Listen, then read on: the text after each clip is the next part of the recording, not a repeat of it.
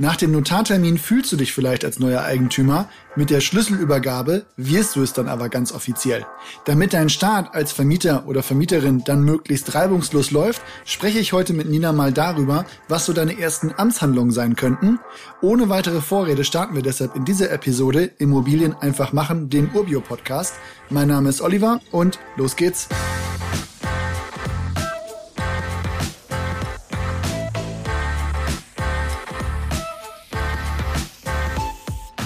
Wenn der Kaufvertrag jetzt von allen Parteien unterschrieben ist und ich damit eine Wohnung gekauft habe, dann steht ja nach ein paar Wochen die Schlüsselübergabe an. Das ist dann ja auch der Termin, an dem die Immobilie endlich, endlich mein Eigentum wird. Was muss ich denn jetzt als neuer Eigentümer bzw. neue Eigentümerin machen, damit ich zum Beispiel auch die Miete bekomme, die mir ab dem Zeitpunkt ja jetzt auch zusteht? Ganz von allein läuft das ja vermutlich nicht, oder? Da gibt's auf jeden Fall ein paar Punkte, aber vielleicht noch einmal kurz der Hinweis, wer die Episode zur Schlüsselübergabe verpasst hat, der findet den Link dazu nochmal in den Show Notes. Ah ja, klar. Das ist auf jeden Fall ein guter Hinweis. Um dann aber zu deiner Frage zu kommen, also im Grunde gehst du erstmal Vorstellungsrunde. Ein Begrüßungsschreiben an deinen Mieter bzw. deine Mieterin ist eigentlich so das Erste. In dem Schreiben teilst du dann auch deine Kontoverbindung für die Mietzahlung mit, also falls das nicht schon der vorherige Vermieter oder die Vermieterin gemacht hat. Vielleicht vereinbart ihr sogar ein Treffen, um euch auch mal persönlich kennenzulernen. Also das kann, wie gesagt, persönlich stattfinden oder auch digital. Hilft aber in jedem Fall, um ein besseres Verhältnis zueinander aufzubauen. Und übrigens, dein Mieter bzw. deine Mieterin hat ein Recht darauf, dass du ihm oder ihr auch nachweist, dass du wirklich berechtigt bist, die Mietzahlung zu bekommen. Der einfachste Weg, das zu belegen, ist der Grundbuchauszug. Darauf steht es ja dann schwarz auf weiß. Da kann es jetzt in Nischenfällen mal Ausnahmen geben, aber in der Regel wäre das die sicherste Methode.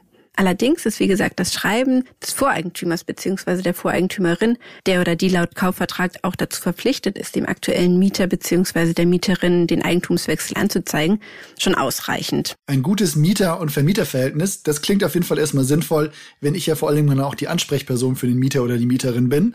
Beim Thema Kontoverbindung ist es wahrscheinlich hilfreich, sich vorher ein separates Konto für Mieteinnahmen und Kaution anzulegen, oder? Auf jeden Fall. Das kannst du eigentlich auch bei jeder Bank eröffnen. Und manche Banken haben mittlerweile sogar schon sogenannte Vermieterkonten. Wenn du so ein Konto eröffnest, achte nur einfach darauf, dass die Bank die Mietkaution auch treuhändisch übernimmt.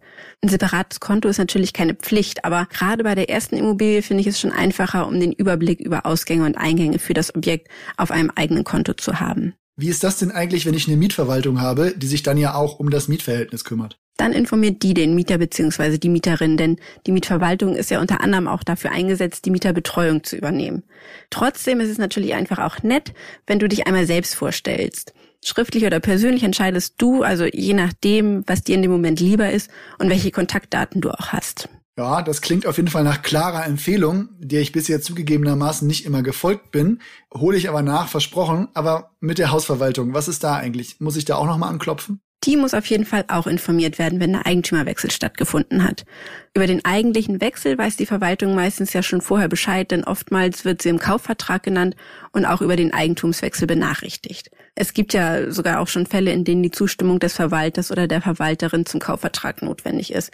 Das ist ja meistens eine Formalie. Da hat uns der Notar Carsten Kramer ja auch schon ein paar Funfacts geliefert. Ansonsten ist es aber auch hier sinnvoll, die Verwaltung zu benachrichtigen, wenn alles über die Bühne gegangen ist. Also hier hilft dann im Zweifel auch der Grundbuchauszug als Nachweis, ab wann du neuer Eigentümer bzw. neue Eigentümerin bist. In der Regel läuft das aber alles ohne dein Zutun, denn der vorherige Eigentümer bzw. die vorherige Eigentümerin hat ja auch ein Eigeninteresse daran, die Abrechnung nicht mehr zu erhalten und erst recht nicht, die auch noch zu bezahlen. In den meisten Fällen findet ein Kauf ja auch unterjährig statt. Also deshalb ist es natürlich auch wichtig, dass der Verwalter oder die Verwalterin da die Übergänge kennt, um am Ende des Jahres auch eine anteilige Abrechnung vornehmen zu können. Also meldest du dich nicht bei der Verwaltung, tut sie das umgekehrt auf jeden Fall. Unter anderem auch, um eben deine Stammdaten zu bekommen, um dich dann auch als neuen Eigentümer beziehungsweise neue Eigentümerin in ihrem System zu erfassen, sodass du dann beispielsweise auch die Einladung zur nächsten Eigentümerversammlung bekommst und auch die Forderungen zur Zahlung des Hausgelds oder der Instandhaltungsrücklage eben an die richtige Stelle gehen. Apropos Eigentümerversammlung, dazu hatten wir auch schon mal gesprochen, wie das abläuft und wann es sich auch lohnen kann, da wirklich hinzugehen. Genau, den Link packen wir euch auch in die Shownotes. Interessant sind bei den Versammlungen ja immer Themen wie der Wirtschaftsplan und anstehende Sanierungsmaßnahmen für das Gemeinschaftseigentum. Nochmal als Recap, Sondereigentum spielt da keine Rolle. Nein, Alles, was Sondereigentum ist, liegt in deiner eigenen Verantwortung. Ist dir also bekannt, dass das Bad saniert werden muss oder Fenster ausgetauscht werden müssen, ist das ab jetzt dein Part. Und das können dann durchaus auch Dinge sein, die du ziemlich gleich beauftragen musst. Wie sieht das eigentlich aus, wenn ich jetzt eine Kapitalanlage gekauft habe, die unvermietet ist? Da kann ich mich ja nicht bei jemandem vorstellen und bekomme logischerweise auch noch keine Miete. Stimmt. In diesem Fall geht es natürlich erstmal darum, einen Mieter oder eine Mieterin zu finden. Falls Renovierungen in der Wohnung notwendig sind, ist das jetzt quasi der optimale Zeitpunkt dafür und dein Begrüßungsschreiben kannst du ja auch schon mal vorbereiten. Aber an dieser Stelle vielleicht noch ein kleiner Tipp zur Mieterauswahl. Vermiete deine Wohnung nicht gleich an den oder die Erstbeste prüf auf jeden Fall vorher alle Unterlagen ganz genau. Und wenn negative Schufa-Einträge im Spiel sind, ist vielleicht ratsam, die Finger davon zu lassen und weiterzusuchen. Also klar will man irgendwie möglichst schnell Mieteinnahmen haben. Schließlich läuft die Ratenzahlung an die Bank ja schon. Aber das kann einfach ganz schnell nach hinten losgehen und wirklich nervig sein. Mal abgesehen von den finanziellen Einbußen, die du dadurch unter Umständen auch noch hast. Alles klar. Also Augen auf bei der Mieterwahl. Dazu kann ich versprechen, machen wir auch noch mal eine Episode. Jetzt geht's bei Immobilien zur Kapitalanlage ja auch immer irgendwie um Steuern. Worauf muss ich denn jetzt dabei achten, ohne gleich einen Kurs im Steuerrecht belegen zu müssen? Steuern sind ein ganz wichtiger Punkt. Also wenn du hast, solltest du auf jeden Fall deinen Steuerberater bzw. deine Steuerberaterin informieren, dass du in Zukunft Einkünfte aus Vermietung und Verpachtung hast. Die musst du nämlich versteuern. Außerdem hast du jetzt ja auch Kosten durch die Zinszahlung für das Darlehen. Die kannst du nämlich auch geltend machen. Ebenso wie Sanierungs- und Renovierungskosten. Und außerdem musst du jetzt auch die Grundsteuer für die Immobilie zahlen. Die Post kommt dann irgendwann vom Finanzamt, aber sofern du das Objekt laut Grundbucheintrag erst nach dem ersten ersten des Kalenderjahres übernommen hast, zahlt die erstmal noch der Vorbesitzer bzw. die Vorbesitzerin. Im nächsten Jahr bist du dann aber dran. Das sind jetzt erstmal so die groben Eckdaten, alle Angaben zu steuern, aber ohne Gewähr. Also da frag immer noch mal einen Profi, wenn das für deine Kaufentscheidung eine größere Rolle spielt. Ja, gut zu wissen. Das war's dann aber, oder? Ja, noch nicht ganz. Versicherungsschutz ist noch so ein Stichwort. Du solltest in deinen Unterlagen einmal checken, ob du eventuell eine Rechtsschutzversicherung benötigst, die im Streitfall mit deinen Mietern oder Mieterinnen auch die Kosten übernimmt. Denn wenn es einmal vor Gericht gehen sollte, kann das einfach schnell teuer werden. Wenn es deine bestehende Versicherung abdeckt, ist alles fein. Und dann kommt auch noch irgendwann die Nebenkostenabrechnung auf dich zu. Die erstellst du rückwirkend für das vergangene Kalenderjahr und auf Grundlage der Betriebskostenabrechnung, die du von der Hausverwaltung bekommst. Das ist jetzt aber auch kein Zauberwerk.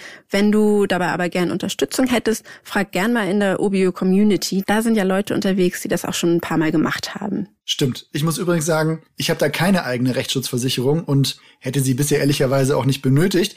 Da klopfe ich jetzt erstmal auf Holz und aus eigener Erfahrung kann ich sagen, dass die Abrechnung jetzt auch kein großer Akt war. Aber damit würde ich sagen, das war's für heute. Dank dir, Nina. Das waren sie jetzt schon, die ersten Infos, was dich als NeueigentümerInnen so erwartet.